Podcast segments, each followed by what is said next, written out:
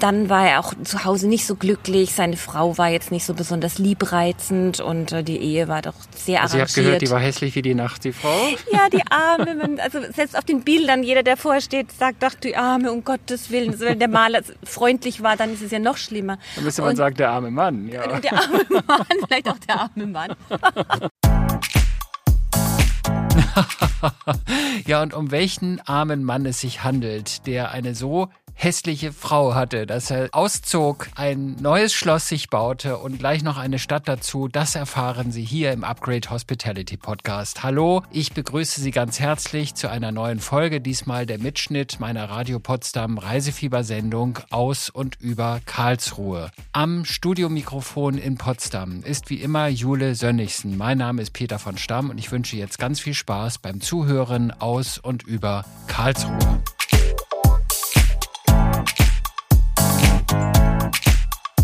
Guten Morgen und herzlich willkommen zum Radio Potsdam Reisefieber. In der vergangenen Woche haben wir Freudenstadt einen Besuch abgestattet. Heute sind wir in Karlsruhe am Rhein zu Gast. Karlsruhe ist mit etwas mehr als 300.000 Einwohnern die drittgrößte Stadt von Baden-Württemberg. Karlsruhe hat viele Titel. Man nennt sie die Stadt des Rechts. Sie ist aber auch eine ganz besondere UNESCO-Stadt und zwar die einzige Creative City of Media Arts in Deutschland. Bevor wir aber auf die Stadt des Rechts und die Medien- und Kunst Kunststadt eingehen, sprechen wir mit Yvonne Hallmilch. Sie leitet die Kommunikation bei Karlsruhe Tourismus.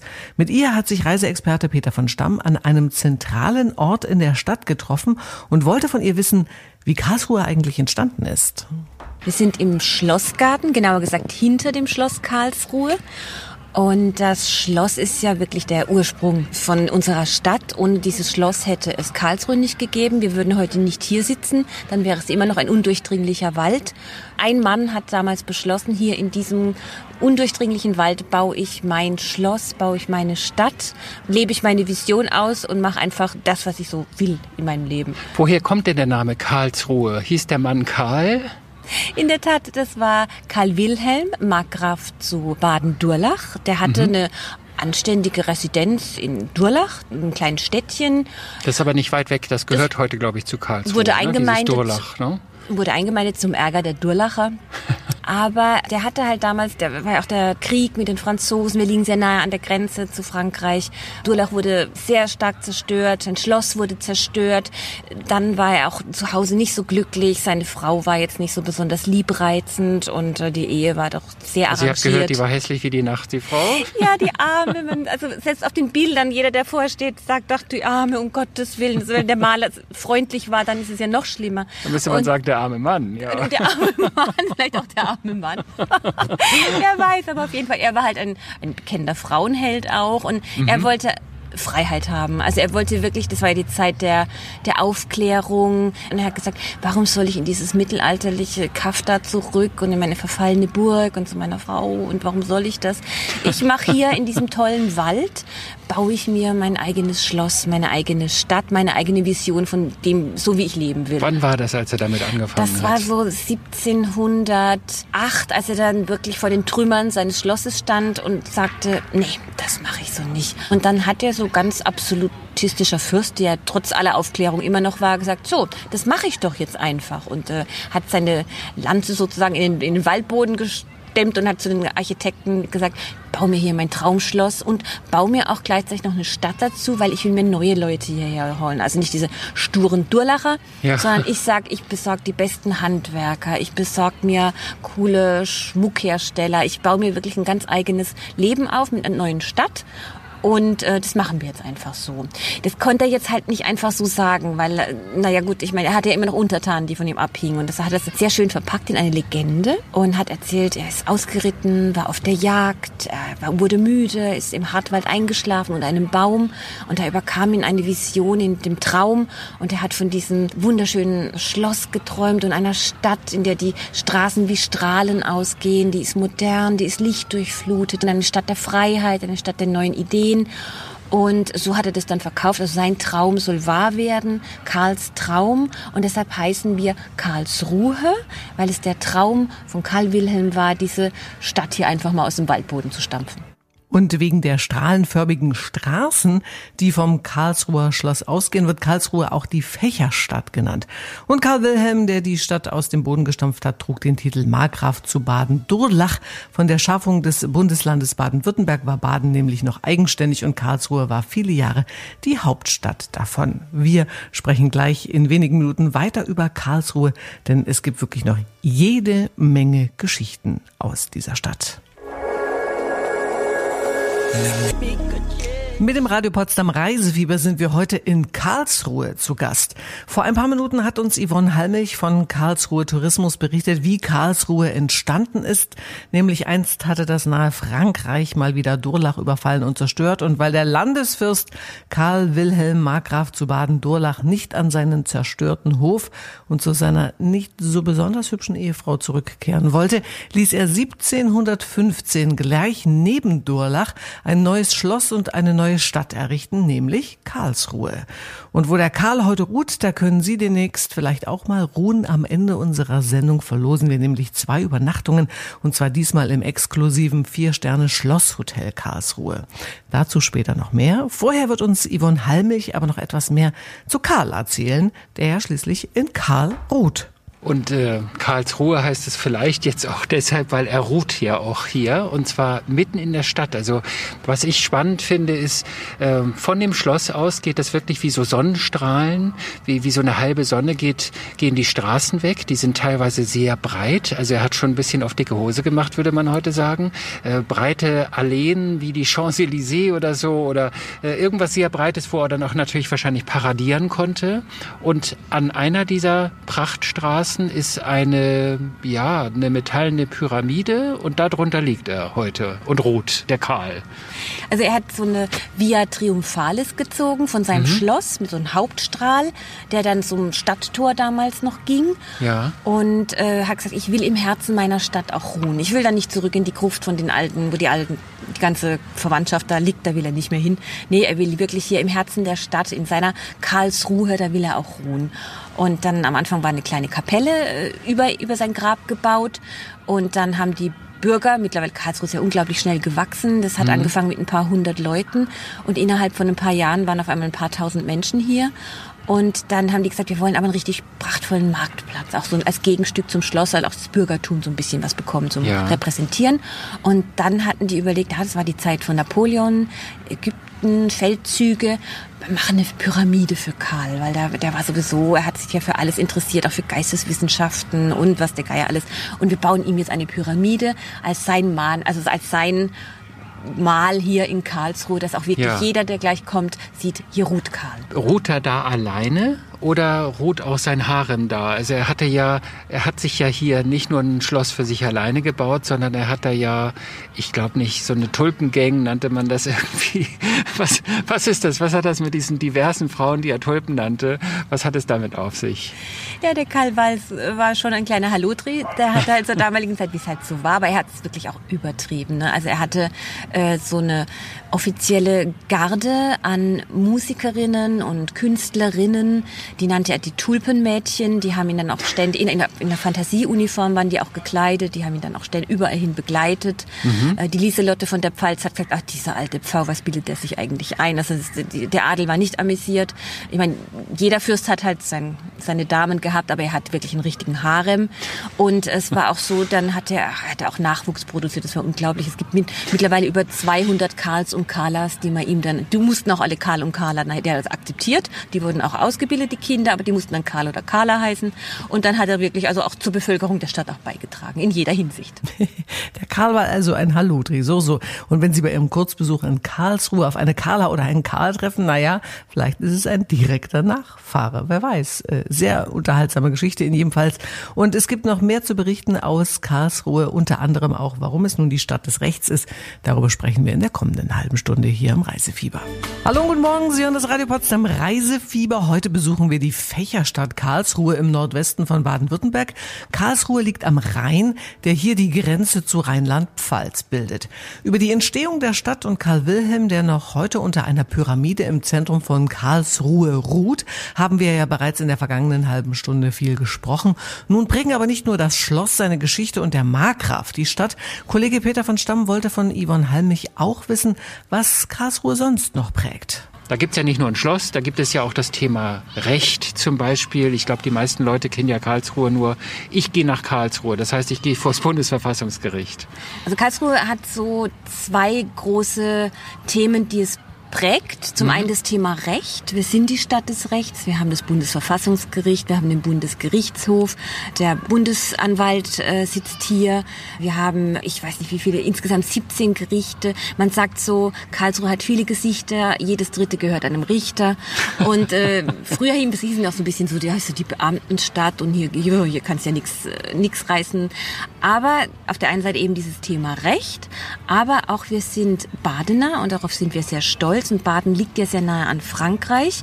Und hier in Baden wird auch dieses Savoir-vivre, das ist, wird ganz groß geschrieben. Also die, die schwäbischen Mitbürger in unserem Bundesstaat sagen, ja, die, die Badener, die essen ständig und die lassen sich ständig gut gehen und jetzt setzen sie sich schon wieder hin und essen und es gibt schon wieder einen Wein dazu. Also diese, diese Lebensart, die wird hier auch wirklich gelebt. Also auf der einen Seite, ja, das Recht ist, äh, davon, davon lebt Karlsruhe auch, aber halt auch, wir sagen, ja, aber wir haben auch Lebensart.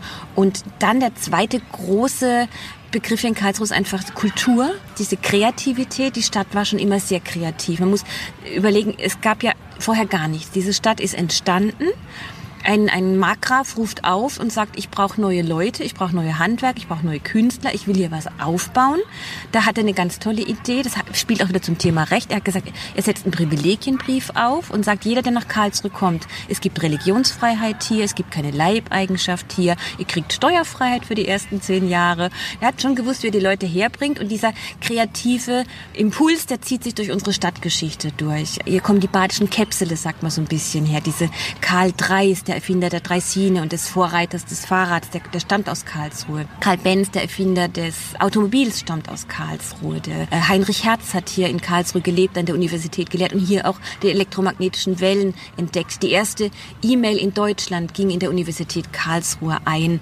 Der Erfinder der Spanholzplatte stammt aus Karlsruhe. Der Erfinder von Uhu stammt aus Karlsruhe. Einfach dieses ganze kreativ ähm, über den Tellerrand hinaus gucken, weil man, man fängt ja praktisch von Null an weil Karlsruhe einfach nicht so diese lange Geschichte hat wie jetzt andere Städte und dann dieses Kreativ und auch Kultur ist ein Recht in Karlsruhe tatsächlich. Wir haben es in unserem in unserer Stadt äh, Privilegien in unserer Stadthistorie ist dieses Recht auf Kultur hinterlegt. Die Kultur wird gefördert. Es gibt eine eigene Initiative Kultur in Karlsruhe um den Kulturschaffenden immer wieder unter die Arme zu greifen, um immer wieder neue, spannende Ideen hervorzurufen und dass die Künstler auch die Möglichkeit haben, frei zu sein und auch wirklich neue Ideen hier hervorzubringen. Und die Karlsruhe sind stolze Partner, das haben wir ja gerade schon gehört, und genießen es, die Kunst zu leben. Dazu gehört auch die Kultur und natürlich auch das Thema Recht. Mehr dazu in wenigen Minuten nach Kid Rock und Coldplay im Reisefieber auf Radio Potsdam. Gute Laune am Samstagvormittag mit Kid Rock und Radio Potsdam und Sie hören das Reisefieber. Und wir sind heute in Karlsruhe in Baden-Württemberg zu Gast. Karlsruhe liegt 90 Kilometer nördlich von Freudenstadt, wo wir in der letzten Woche waren. Von Potsdam sind es 650 Kilometer. Knapp sechs Stunden fahren Sie mit der Bahn und das ist besonders bequem, denn direkt am Hauptbahnhof liegt das Vier-Sterne-Schlosshotel Karlsruhe, wo Sie auch vielleicht demnächst übernachten können, wenn Sie heute richtig gut zuhören. Bevor es soweit ist, besucht besucht Kollege Peter von Stamm aber noch die Stiftung Forum Recht, denn Karlsruhe ist nämlich die Stadt der Grund- und Menschenrechte. Hier haben das Bundesverfassungsgericht, der Bundesgerichtshof und der, die Bundesanwaltschaft ihren Sitz. Gleich vor dem Karlsruher Schloss gibt es seit 2005 einen Platz der Grundrechte, den Sie sich unbedingt mal ansehen sollten, wenn Sie nach Karlsruhe kommen. Und die Stiftung Forum Recht wurde 2019 gegründet. Was ihre Aufgabe ist, das hat sich Peter von Henrike Klausen, der Direktorin der Stiftung, erklären lassen. Ja, also die Stiftung Forum Recht ist eine Bundesstiftung, die gegründet worden ist mit Sitz in Karlsruhe mit dem Ziel, zwei Standorte zu errichten, einen in Karlsruhe, einen in Leipzig. In Karlsruhe wird dieses Gebäude hier tatsächlich gleich neben uns, neben dem BGH errichtet werden. Und äh, das Forum Recht als physischer Standort wird ein Ort sein, der ein Ort des Dialoges und des Austausches sein soll über Fragen zu Recht, zu Rechtsstaatlichkeit, aber aber immer unter der Prämisse, dass es kein Fachpublikumsort ist, sondern ein Ort für die Bürgerinnen und Bürger und vor allem auch der Dialoggedanke immer sehr stark im Vordergrund steht. Also die Aufgabe der Stiftung Forum Recht ist es, Themen zu Recht und Rechtsstaatlichkeit zugänglicher, nahbarer zu machen und sie vor allem auch in die Diskussion und in den Dialog zu bringen. Können Sie mir das vielleicht ein bisschen plakativer erklären? Ich glaube, da muss man unterscheiden zwischen zwei wichtigen Phasen. Die Phase, in der wir uns jetzt befinden, das ist die Phase des Aufbaus, in der wir agieren, ohne diese physischen Standorte bereits zu haben. Das soll aber nicht darüber hinwegtäuschen, dass die Stiftung Forum Recht äh, ab diesem Jahr wirklich aktiv wird. Das heißt, es wird Veranstaltungen geben, bundesweit, sowohl hier in Karlsruhe, in Leipzig, aber auch an anderen Orten. Wir starten mit Vermittlungs- und Bildungsaktivitäten, mit Schulklassen beispielsweise. Also das heißt, das Forum Recht wird es jetzt schon geben oder gibt es jetzt schon, aber es ist eben noch nicht so, dass es quasi ein eigenes Haus hat. Wenn wir von der Zeit sprechen, wenn das Forum Recht eröffnet ist, dann denke ich, wird das eher das Ende dieses Jahrzehnts sein. Und man muss sich das dann so vorstellen, dass das im Grunde genommen eine Mischung ist aus einem Informations- und Dokumentationsort, beispielsweise in Form von Ausstellungen. Das können Dauerausstellungen sein, also einfach eine Basisinformation, die permanent da vor Ort zugänglich ist. Wichtig ist aber, dass es auch eine Ausstellungsformate beispielsweise gibt oder andere Dialogformate auch, bei denen aktuelle, tagesaktuelle Themen auch aufgegriffen werden können. Ganz wichtig ist, dass es ein Bildungsort ist. Also es wird ein Ort sein, wo wir auch immer Schulklassen beispielsweise ähm, StudentInnen einladen. Und was uns sehr, sehr wichtig ist, dass es ein Ort wird, der sich auch wirklich in die Stadt integriert. Also dass es ein Ort ist, der eine hohe Zugänglichkeit hat, wo man auch wirklich gerne hinkommt und gar nicht unbedingt immer das Gefühl hat, oh, da muss ich jetzt hin. Ich glaube, das ist immer für die Vermittlungsarbeit nicht so zuträglich, wenn der Pflichtgedanke im Vordergrund steht. Grundsätzlich richtet es sich wirklich an alle, wobei wobei man immer ganz klar sagen muss, dass der Maßstab ist, dass sich unsere Arbeit natürlich auf dem Grundverständnis einer freiheitlich-demokratischen Grundordnung aufbaut. Und es geht wirklich darum, diese Besonderheit des Faktors Recht gewissermaßen. Zum Beispiel auch einfach ein Grundverständnis dafür, dass wir Regeln, Regeln sind eine Basis für Vergesellschaftung. Wir können alle nicht gemeinsam als Gesellschaft funktionieren, wenn wir nicht gemeinsame Regeln haben, die einfach einen verbindlichen Rahmen setzen. Das Spezifikum von Recht und Rechtsstaat im Kontext von Demokratie, das ist sicherlich ein ganz entscheidender Faktor, den die Stiftung noch mal stärker herausarbeiten möchte. Und wenn Sie mehr dazu wissen wollen, dann können Sie sich natürlich auch gerne auf der Webseite der Stiftung schlau machen. Und natürlich können Sie auch das Bundesverfassungsgericht und weitere Institutionen im Rahmen einer Stadtführung zumindest mal von außen anschauen in Karlsruhe. Es lohnt sich allemal. Heute besuchen wir mit dem Reisefieber Karlsruhe die Stadt der Grundrechte im Nordwesten von Baden-Württemberg. In der vergangenen Stunde haben wir schon von der Entstehung der Stadt vom Namensgeber Karl Wilhelm und von der Stiftung Forum Recht erfahren. Neben dem Recht wird auch die Kultur in Karlsruhe groß geschrieben. Es gibt sogar ganz offiziell ein Recht auf Kultur. Vom Platz der Grundrechte sind es nur wenige Schritte zum Karlsruher Schloss. Und im Schloss hat das Badische Landesmuseum seinen Sitz. Dieses Museum ist besonders modern. Es gibt zwei Apps, mit denen Sie die Ausstellung erkunden können. Eine dieser Apps ist ebenfalls ganz besonders. Worum es dabei geht, erklärt jetzt Christiane Lindner. Sie ist Projektleiterin für digitale Innovationsprojekte und im Badischen Landesmuseum zuständig für die digitale Partizipationsplattform Creative Museum. Wir sind zu Gast im Badischen Landesmuseum und Sie haben hier einen der vielen digitalen Hüte auf, sage ich jetzt mal so, weil das ist ein so spannendes Museum, weil hier ist irgendwie alles digital. Ist natürlich nicht alles digital, aber es gibt digitale Projekte. Es gibt ein Projekt zum Beispiel mit einer App, die sei angeblich so wie Tinder, bloß fürs Museum. Was kann man sich denn darunter vorstellen?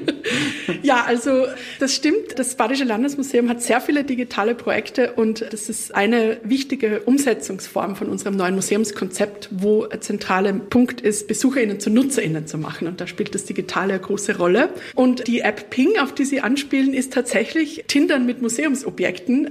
Und im Kern geht es darum, einen emotionalen Zugang zu unserer Sammlung zu bieten und mit Objekten zu chatten. Das heißt, man kann wie auf den bekannten Dating-Apps Bilder von Objekten anschauen, nach rechts und nach links swipen, ob man sie mag und dann hoffen, dass einen die Objekte auch zurückmögen. Und wenn das passiert, dann kann man anfangen, mit ihnen zu sprechen und sie auch im Museum zu besuchen. Also das ist wie so ein Chatbot, mit dem man dann kommunizieren kann auf der App.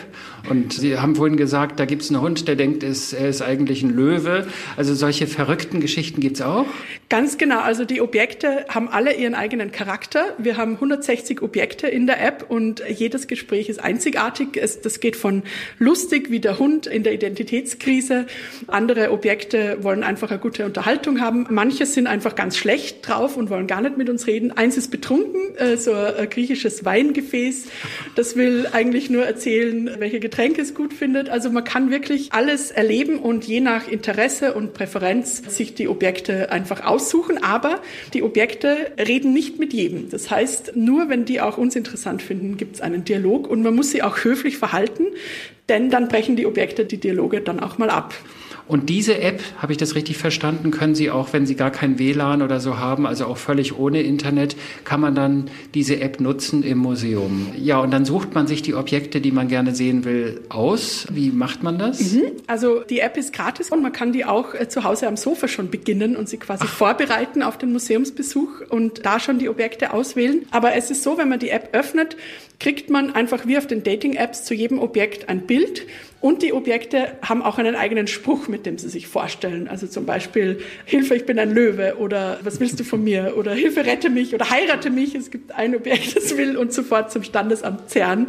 Und anhand von diesem Bild und dieser kurzen Beschreibung entscheidet man dann, findet man das interessant oder nicht und arbeitet sich so durch die Sammlung. Und das Schöne ist auch, es ist ja manchmal in Museen so, dass die Leute ganz viel sehen und überwältigt sind, aber mit Ping wird einem geholfen, sie immer nur auf eins zu konzentrieren. Das heißt, man findet ein Objekt, das findet man interessant, dann geht man dahin und dann kann man sich ein neues aussuchen. Und so macht man dann seinen eigenen Weg durch die Sammlungen, ohne überwältigt zu sein von den zehntausenden Objekten, die man hier um sich sieht. Also wenn Sie mal mit einem Hund, der denkt, er sei ein Löwe oder mit einem betrunkenen Weingefäß chatten wollen, dann besuchen Sie doch mal das Badische Landesmuseum in Karlsruhe und immer schön höflich bleiben, sonst brechen die Objekte die Kommunikation ab. Neben der Übernachtung im Karlsruher Schlosshotel können Sie heute übrigens auch zwei Eintrittskarten ins Badische Landesmuseum gewinnen. Ich sag nur Ping. Und dann können Sie flirten mit den Ausstellungsobjekten. Noch verrückter im positiven Sinne wird es gleich. Dann besuchen wir das ZKM, das Zentrum für Kunst und Medien in Karlsruhe. Es bleibt spannend. Nach Galileo und Sarah Connor erfahren Sie mehr.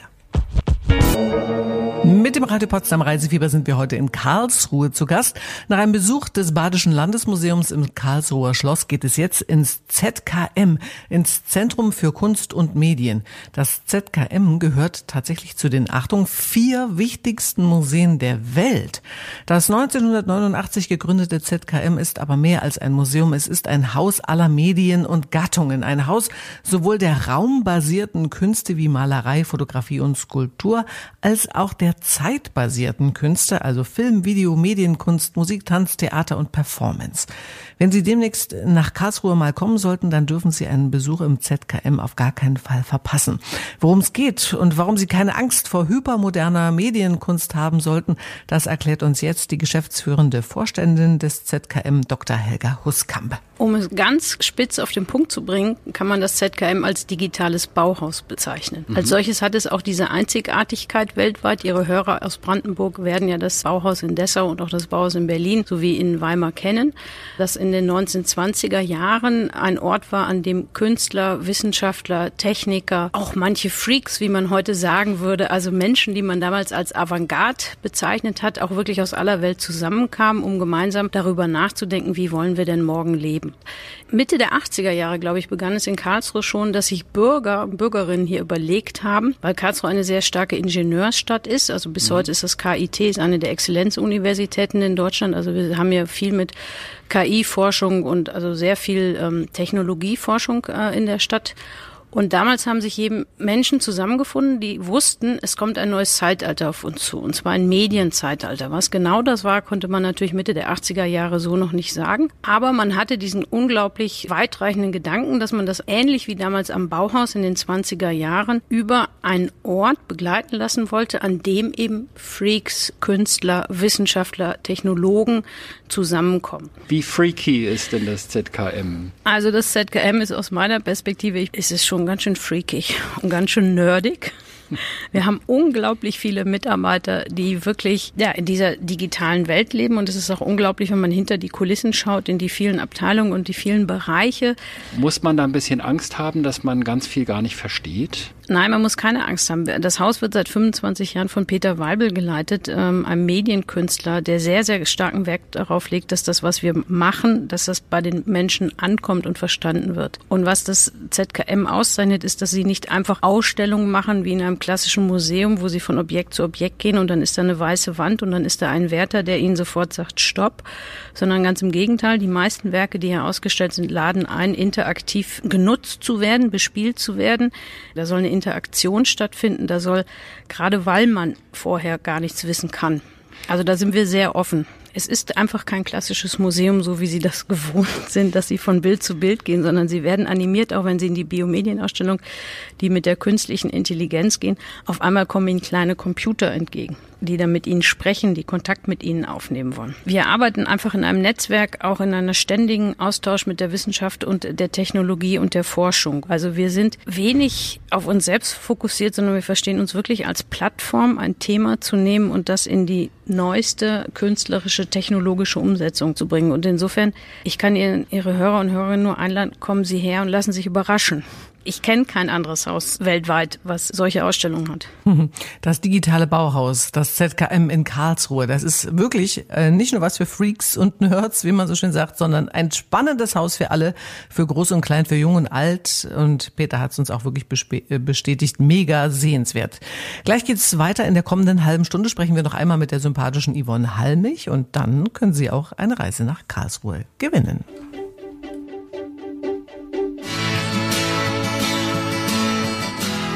Mit dem Radio Potsdam Reisefieber besuchen wir heute Karlsruhe in Baden-Württemberg nach einer Exkursion ins ZKM, das zu den vier wichtigsten Museen der Welt gezählt wird. Sprechen wir jetzt noch einmal mit der netten Yvonne Hallmilch von Karlsruhe Tourismus. Und sie gibt Ihnen jetzt noch ein paar weitere Tipps zu ihrer Stadt und auch zu Speis und Trank natürlich. Wenn man so einen Tag in Karlsruhe hat und es ist schönes Wetter, was wirklich, was wir versprechen können, dass es sehr oft der Fall ist, aber wir sind die zweitwärmste Stadt Deutschlands. Wirklich, dieser erste Weg muss zum Schloss führen. Das war mhm. der Ursprung. Dieses Schloss ist einfach traumhaft schön, inspiriert ein bisschen vom französischen Stil Ludwig XIV. Die, auch dieser Blick vom Schlossturm hinunter in die Stadt ist einfach sensationell. Man kann unsere Fächerform, diese Strahlen kann man dort am besten erkennen und man hat halt auch auf der einen Seite diese Kultur und gleich nebendran sind diese wunderschönen grünen Wiesen des Parks. Man darf hier alles nutzen, man darf sich überall hinsetzen, man kann Fahrrad fahren, man kann spazieren gehen, man kann joggen, man kann von hier aus loswandern und kommt durch den Hartwald irgendwann bei Mannheim heraus. Also wirklich, man kann dieses kombinieren, dieses schöne Kultur mit der Lebensart, weil natürlich auch außenrum dann der Marktplatz und die Innenstadt liegt mit den ganzen Restaurants und Cafés und das sollte man diese Kombination aus Kultur und Lebensart auf jeden Fall nutzen. Das bringt mich auf den Gedanken, was isst und trinkt man denn hier? Kannst du mir da vielleicht ein, zwei Beispiele geben, was so typisch badische Küche hier in Karlsruhe ist? Und vor allen Dingen, was trinkt man dazu? Ist das hier eine Weinregion oder gibt es auch Bier zum Beispiel? Der Badener genießt sehr gerne und die badische Küche ist so eine Mischung aus Schwäbisch, Französisch, Schweizer Küche. Mhm. Also das heißt, Soßen gehören dazu. Es gibt kein Gericht ohne Soßen, das gibt es hier einfach nicht. Und so typische Gerichte sind auch einfach ein bisschen schwerer, ja. Aber ähm, der Badener genießt halt einfach. Der lässt sich auch Zeit fürs Essen. Man sagt ja nur mit eine Tudle. Man lässt sich nicht hetzen beim, beim Essen und man genießt es. Und man, auch wenn auch die Mahlzeit größer ist, man genießt es einfach. Das, da lässt man sich die Zeit dafür. Und zum Beispiel so typische Gerichte sind dann wie Kassler zum Beispiel oder Sauerkraut ist auch so ein ganz klassisches Gericht hier. Und dann die, die schwäbischen Spezialitäten natürlich wie Spätzle und Maultaschen, die gibt es hier natürlich auch. Dampfnudeln ist eine ganz tolle Geschichte. Das kennen mhm. vielleicht viele Leute im Norden gar nicht so. Das sind so kleine Hefeklöße, die werden ausgebacken in der Pfanne. Die kann man süß essen mit Vanillesoße oder halt auch so ein bisschen mit Salzrand dann backen und dann zu einer leckeren Kartoffelsuppe vielleicht dazu essen. Und dann trinkt man einen schönen badischen Wein dazu oder darf man auch Bier trinken? Das Gute an Karlsruhe ist, dass hier wirklich die Weinfraktion und die Bierfraktion zusammentreffen.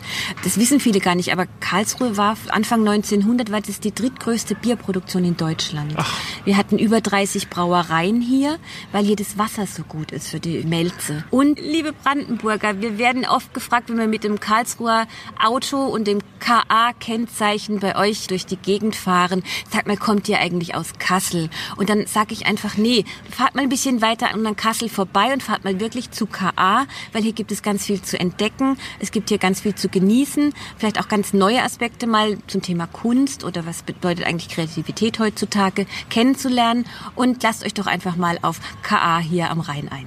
Das ist doch auch eine herrliche Einladung, oder? Und wenn Sie Lust bekommen haben, Ihren Kurzurlaub in Karlsruhe zu verbringen, dann haben Sie jetzt die Chance. Wir verlosen zwei Übernachtungen für zwei Personen im Doppelzimmer mit Frühstück im sehr exklusiven und sehr schicken Vier-Sterne-Schlosshotel in Karlsruhe. Und zusätzlich erhalten Sie noch zwei Eintrittskarten ins Badische Landesmuseum im Karlsruher Schloss, wo Sie mit den Ausstellungsobjekten flirten können. Also wenn Sie Lust haben, nach Karlsruhe zu fahren, dann wollen wir jetzt von Ihnen wissen, woher kommt der Name Karlsruhe? Von Karl Wilhelm, der hier ruht, oder weil es hier am Rhein so besonders ruhig ist? Wenn Sie es wissen, dann können Sie jetzt anrufen unter 0331 581 6923 oder Sie